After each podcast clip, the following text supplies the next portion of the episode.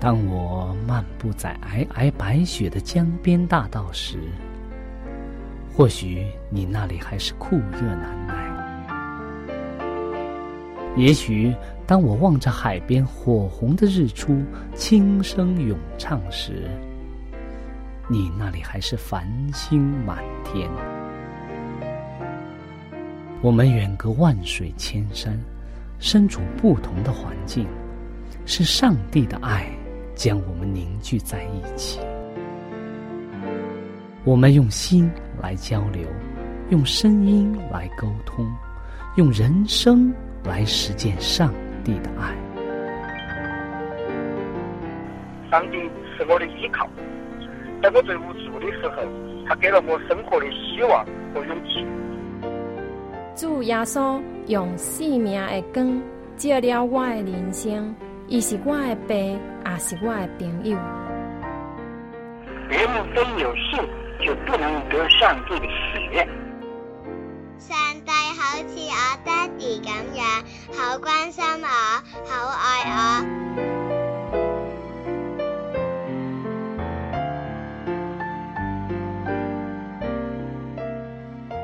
亲爱的听众朋友，我是小明。欢迎您收听由我为您主持的《小明说事》节目。在这里呢，我们将以轻松愉快的互动方式，来与您分享一些有趣的哲理故事、人物故事，或发生在你我身边的故事。同时呢，也希望你和我能够从这些故事中得到一些属灵的启示。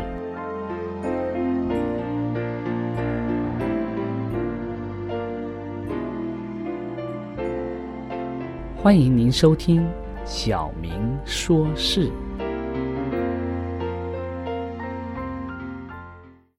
亲爱的听众朋友，大家好，欢迎您来到《小明说事》。今天呢，我们要和往常一样，先和大家分享一则小小的故事，之后呢，我们一起来探讨这则故事所带给我们的经验和教训。在开始之前呢，我们先和大家一起来做个祷告。亲爱的天父，我们感谢你，感谢你使我们有这样好的机会，能够在空中与大家共同来相遇，来见证主的名，见证主的话语。求主你在我们中间感动我们，帮助我们能够理解你圣经中的话语，也使它作为我们脚前的灯。路上的光，我们这样祷告是奉耶稣的名，阿门。亲爱的听众朋友，我们先和大家要分享一则故事。这则故事它的题目是“上帝安排了最好的计划”。这则故事的主人公叫罗伯特·彭氏，他是苏格兰有名的诗人。他在很小的时候啊，早年的时候他就知道，计划未来啊是一件很困难的事。为什么这么说呢？因为从他的经历啊，可以说从他以下的经历，我们就可以看出他的人生和他早年的计划是多么的不一样。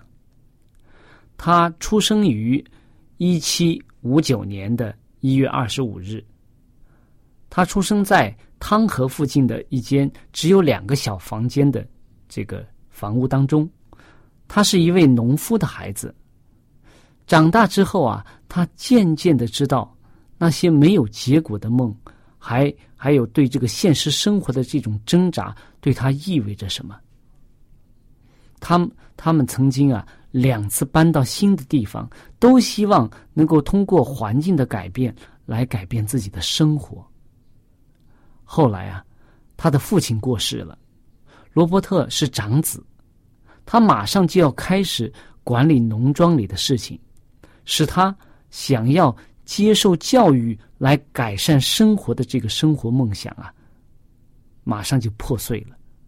他形容他十六岁时候的生活，就像隐士般那样的忧郁、忧闷。像游艇上的这个奴隶一样，永远有做不完的工作，生活对他来讲的话是毫无快乐可言。罗伯特希望上学，可惜啊，他根本没有时间，所以呢，他只好自己进修来提高自己。那么，在他口袋当中啊，他时常放着一本书，以便在吃饭的时候，或者是开那个犁地的那个车的时候啊，随时可以看书。罗伯特在耕田的时候啊。一边哼着苏格兰的小调，一边用诗词来配合这些小调。可能你听过其中的一首，它的名字叫《阿德兰心》。当他在写一首诗，这个诗名叫《治老鼠》，很很有很有意思，《治老鼠》给老鼠的这首诗，他可能是在描述他那种受挫折的这种野心。当年。孩子还他还小的时候的那种雄心勃勃的这个欲望之心，他在那首诗当中啊，他指出老鼠和人都安排了自己最好的计划，然而他们却经常走迷了自己的道路。对于老鼠和人来说，他的诗啊，这个罗伯特的诗所描述的情形，也许是对的。因为人经常也走迷自己的道路，但是对上帝而言的话，这首诗就不对了。因为上帝曾说：“我已说出，也必成就；我已谋定，也必做成。”这是记录在以赛亚书四十六章第十一节的经文。在上帝来说，上帝的话一旦说出，就必定要成就。如果是上帝所谋定的事情，所策划的事情，就一定会做成的。上帝明白我们胜过我们明白自己，为了爱我们，谋我们自己的利益啊，他往往不让我们满足自私的欲望和野心，他不容我们错过那近在我们身旁平凡而神圣的本分，这种。微小的本分当中啊，往往含有我们在准备担任高职务或者更高职务所不可缺少的训练。往往我们的打算失败，为要使上帝的打算成功。这是在服务争权当中所给我们的一段话。即使你的计划全要失败，今天。就求上帝在你的人生当中去完成他的旨意吧。那么，我们如果真正的要将自己的人生交托在上帝手中，我们就能够看到上帝的旨意是如何在我们的人生当中成就的。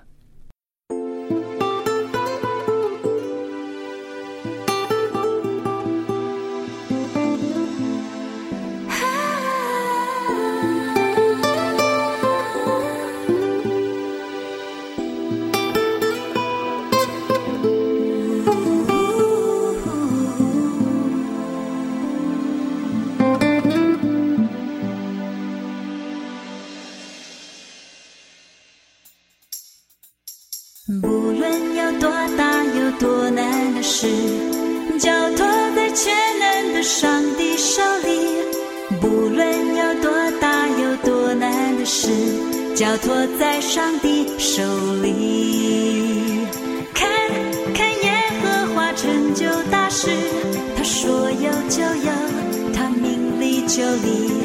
看看耶和华成就大事，在他没有难成的事。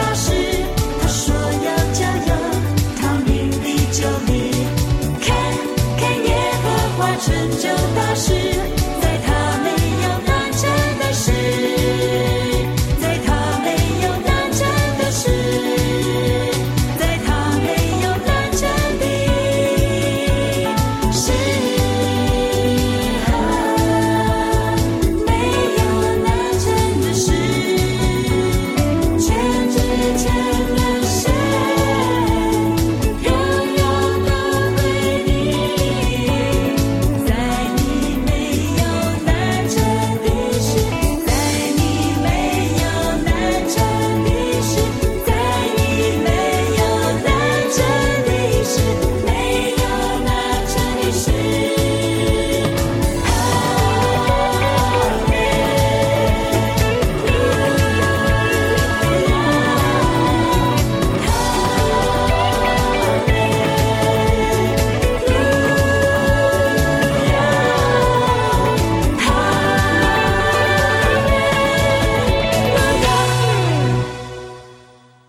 亲爱的听众朋友，在我们的人生当中，我们从少年的时候，甚至在幼年的时候，我们就有各种各样美好的愿望，或者说人生的各种各样美好的目标。有的时候我们会想：“哎呀，将来长大像爸爸那样成为一个医生，哎，或者长大像妈妈那样成为一个有很多学生的老师，或者呢，哎，像解放军叔叔那样，呃，戴着军帽。”穿着军装，雄赳赳气昂的走在大街上，或者呢，我们像那个穿着白衣服的白衣天使，那个护士或者医生一样去治病救人。我们每个人都有不同的愿望、不同的理想，但是我们是否把我们自己的这种理想或者是愿望放在上帝的旨意当中？这是。对我们每个基督徒，对我们每个人而言，都是非常重要的。那么，在前面的故事当中，我们跟大家分享了，当罗伯特小的时候啊，他曾经，他因为自己的家境比较贫寒，所以呢，他希望通过各种各样的方式来改变自己的生活环境。他借着搬家，或者借着想要。读书或者各种方式想成为一个有用的人，成为一个能够改善自己生活环境的人，但是他都没有成功。但是他借着自己最后努力的自学自修，成为一个苏格兰有名的诗人。那么，在我们自己的人生当中，我们我们的计划到底有没有能够成就，或者说我们的计划？到底是不是符合上帝的旨意？我们究竟怎样去判断这些呢？在圣经当中有几个很好的故事，我们经常所熟悉的耶稣的生平当中啊，有一些故事就是讲耶稣的门徒们他们对耶稣的期望，对自己将来人生的期望。大家记得在。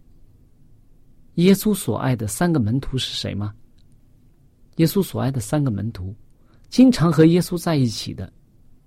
啊，对了，是雅各、约翰，还有呢，彼得。对了，这三个门徒啊，经常和耶稣在一起。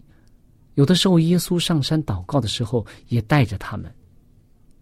那么，这三个人当中，雅各和约翰是兄弟两个。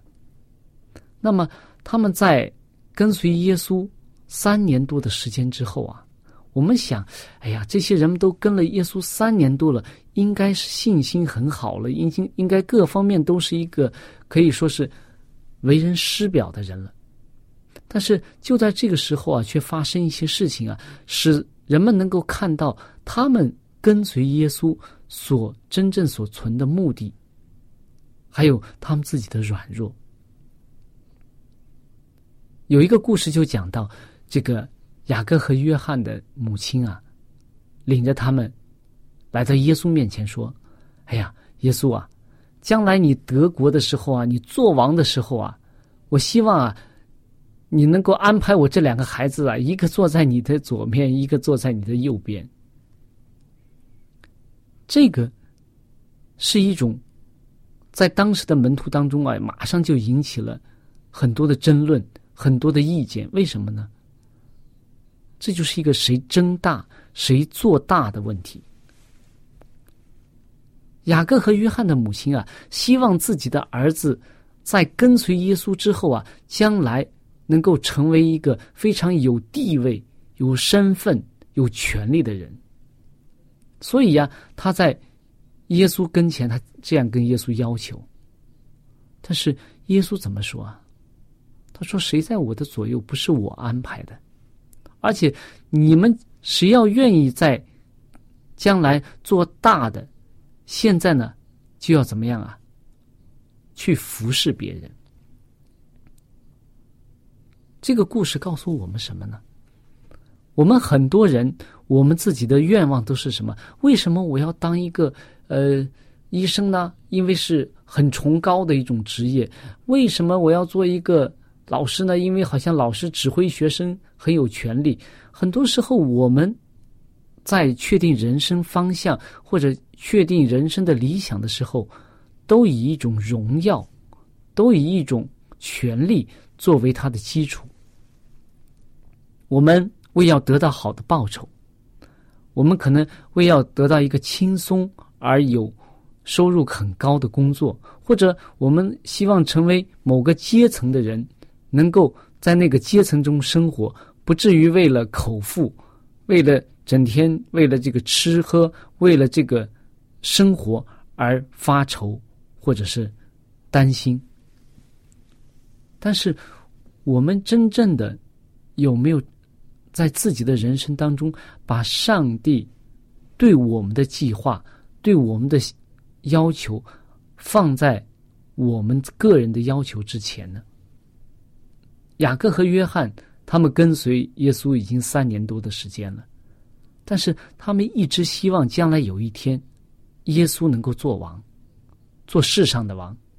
然后呢，他们能够跟着耶稣来得利，来做一个大臣，做一个耶稣身边的人，成为一个有权势的人。